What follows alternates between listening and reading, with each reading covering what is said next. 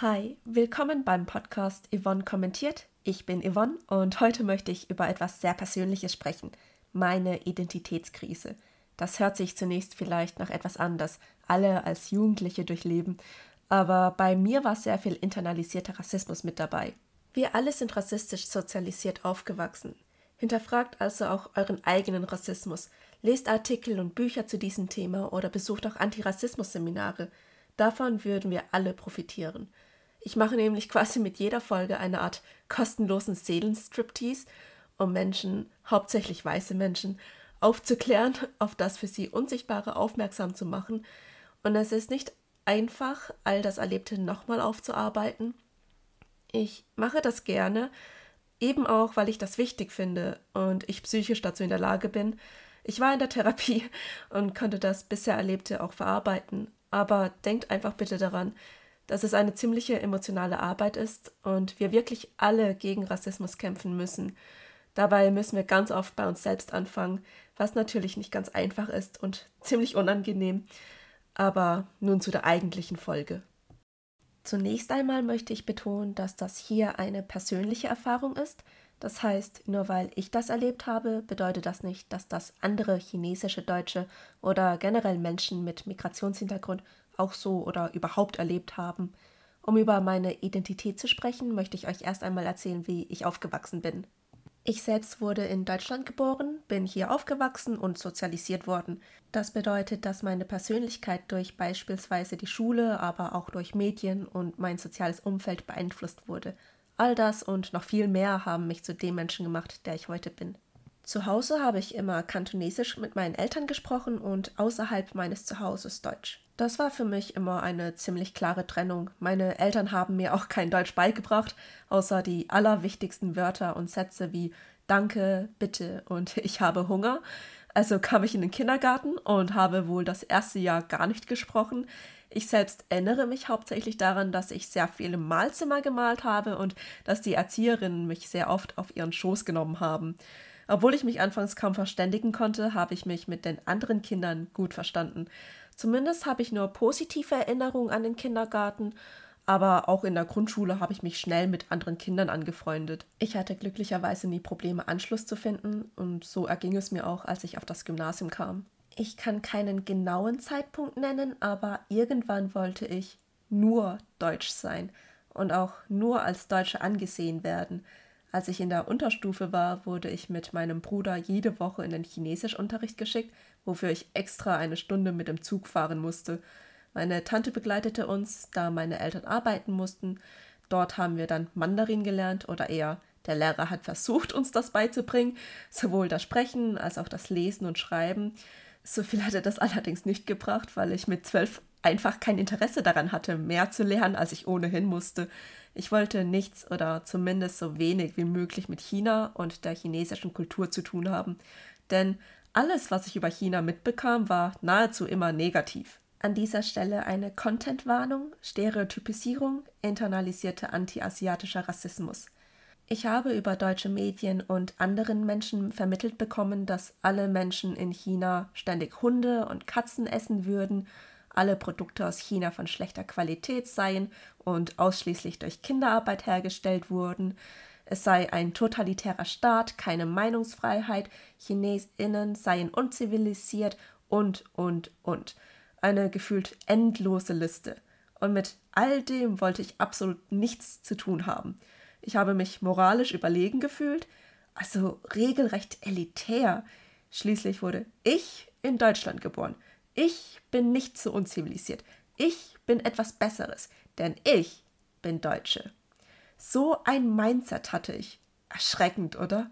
Ich habe das nie so zum Ausdruck gebracht, aber ich habe wirklich so gedacht.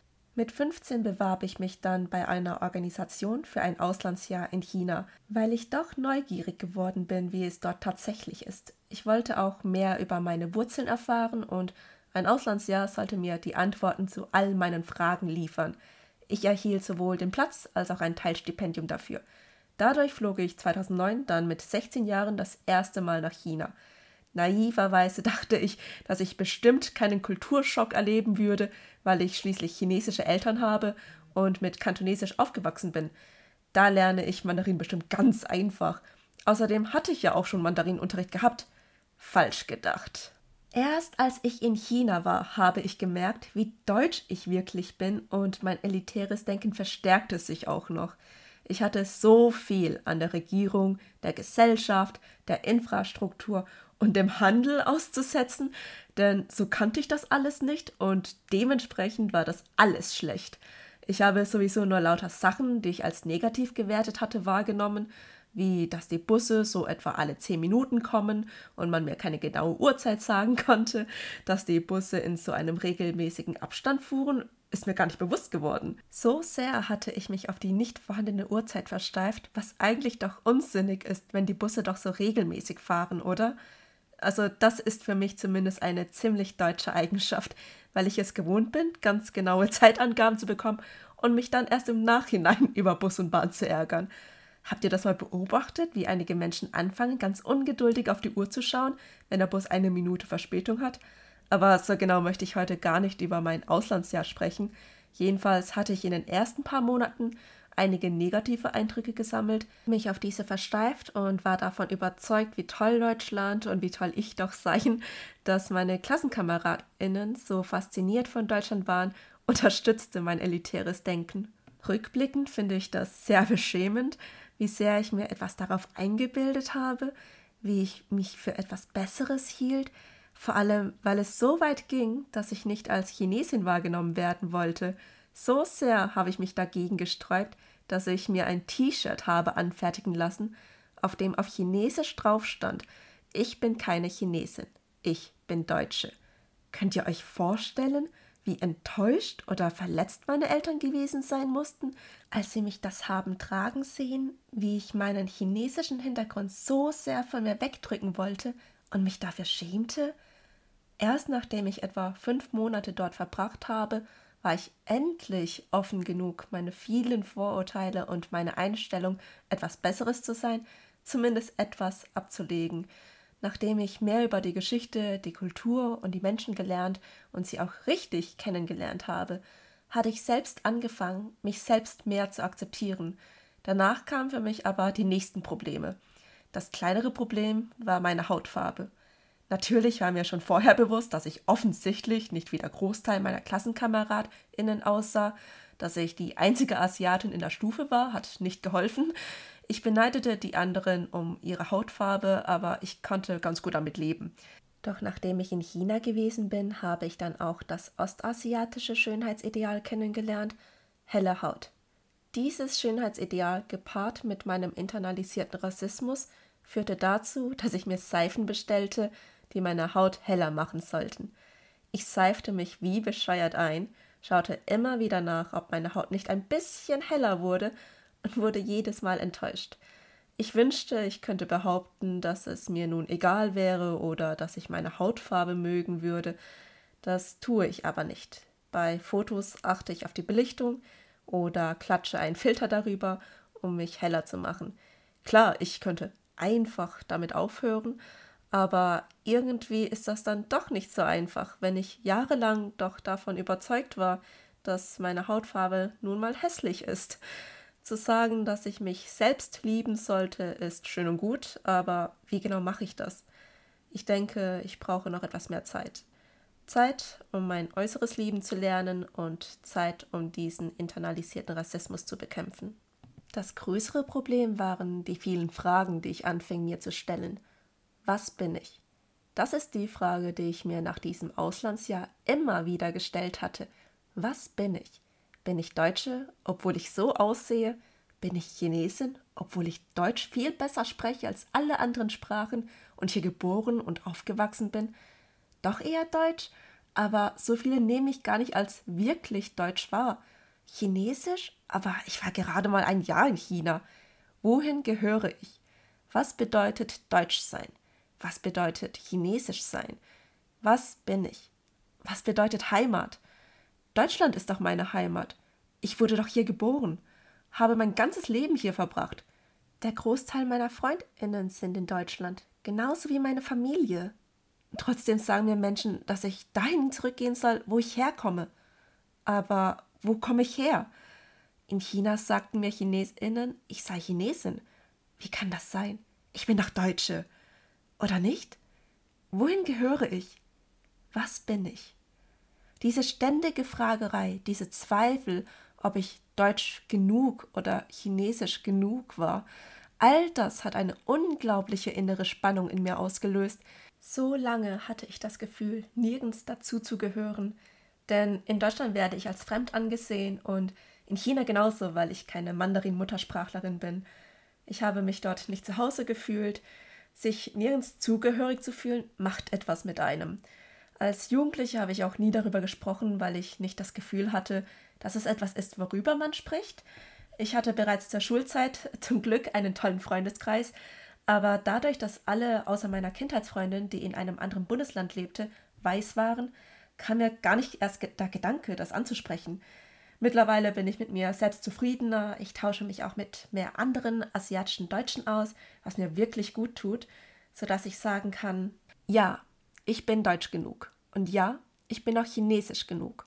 Damals im Jahre 2010 hatte ich noch nicht die passenden Wörter, um mich auszudrücken, um verständlich zu machen, was ich bin. Wenn Menschen mich gefragt hatten, als was ich mich mehr fühlte, konnte ich das nicht in ein, zwei Sätzen beantworten, wie sie das wohl von mir erwartet hatten. Wie soll ich denn mein Ich so herunterbrechen? Mein Ich, das doch aus so vielen Facetten besteht. Diese Identitätskrise zog sich einige Jahre. Zwischendurch habe ich sogar meine Eltern gefragt, warum wir nicht japanisch oder koreanisch sein könnten, wenn wir schon asiatisch sein mussten. Denn diese Länder und deren Kulturen waren oder beziehungsweise sind besser angesehen in unserer deutschen Gesellschaft.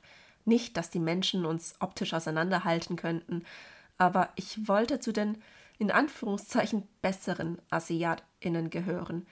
Die, die so viel Positiveres vermittelten als China. Bei China denken viele gleich an ein autoritäres Regime. Wer will schon damit assoziiert werden? Bei Japan denken viele an Anime und Manga, Kirschblüten, Technologie, bei Korea denken die Menschen an K-Pop und K-Dramen. Mit K-Pop kam ich selbst 2006 in Berührung, deshalb habe ich das damals ziemlich idolisiert und meine Meinung über K-Pop auch auf das Land, deren Gesellschaft und die Kultur übertragen. Das war natürlich ziemlich blöd, aber als Jugendliche wusste ich es nicht besser. Ich wünschte, ich hätte nicht so früh vermittelt bekommen, wie schrecklich China und damit auch die Menschen dort angeblich sein sollen. Ich wünschte, ich hätte mehr über die chinesische Kultur gelernt. Ich wünschte, Menschen würden sich bewusst machen, dass es auch beim anti-asiatischen Rassismus Unterschiede gibt. Ostasiatinnen werden in unserer Gesellschaft besser angesehen. Die Länder sind eher bekannt und die meisten Menschen denken auch eher an Ostasien, wenn von Asien gesprochen wird. Letztendlich habe ich den Leuten gesagt, dass sie es sich aussuchen dürfen, als was sie mich sehen wollen. Ich wollte mich nicht mehr länger damit beschäftigen. Es war zu anstrengend. Außerdem werde ich doch sowieso in eine Kategorie gesteckt, ob ich nun will oder nicht. Mittlerweile habe ich endlich für mich eine Benennung gefunden, mit der ich zufrieden bin. Asiatische Deutsche oder spezifischer chinesische Deutsche. Eigentlich wollte ich einfach nur nicht mehr als anders oder als fremd wahrgenommen werden. Aber mir war klar, dass das aufgrund meines Aussehens nicht so sein wird. Zumindest nicht zu dem damaligen Zeitpunkt, nicht heute und wohl auch nicht in naher Zukunft. Damit will ich nicht sagen, dass wir nun alle keine Hautfarbe mehr sehen sollten. Ein Satz, der von vielen gut gemeint ist, aber leider nicht so funktioniert. Wenn wir sagen würden, dass wir keine Hautfarbe sehen, sehen wir auch nicht die Probleme und das Leid der Menschen, die zur BIPOC-Community gehören. Uh, BIPOC ist eine Abkürzung, die für Black Indigenous People of Color steht. Ähm, das heißt Schwarze, Indigene und Menschen, die eben nicht weiß sind. Aber indem wir halt die Menschen, die nicht weiß sind, benennen, also People of Color, leider gibt es momentan noch keinen guten deutschen Begriff dafür, zumindest nicht, dass ich darüber Bescheid weiß, wird der englische Begriff verwendet. Jedenfalls ähm, deren Probleme und deren Leid, beziehungsweise unsere Probleme und unser Leid, ich gehöre ja dazu, ähm, das wird dann einfach wegradiert und das sollte nicht sein. Wir sollten unsere Andersartigkeit wahrnehmen, aber uns nicht anhand dieser Merkmale ausschließen, sondern vielmehr feiern. Es ist doch schön, wie individuell wir alle sind. Das macht doch eine vielfältige Gesellschaft aus. Und ich hoffe, dass wir irgendwann alle unsere Andersartigkeit zusammen feiern können. Wenn du selbst so eine Identitätskrise durchgemacht hast, du bist nicht allein. Und falls du darüber reden willst, kannst du mir auch gerne schreiben. Du findest mich auf Instagram als bookish.yvonne. Vielen Dank fürs Zuhören, Lesen, Anschauen und bis zum nächsten Mal. Tschüss!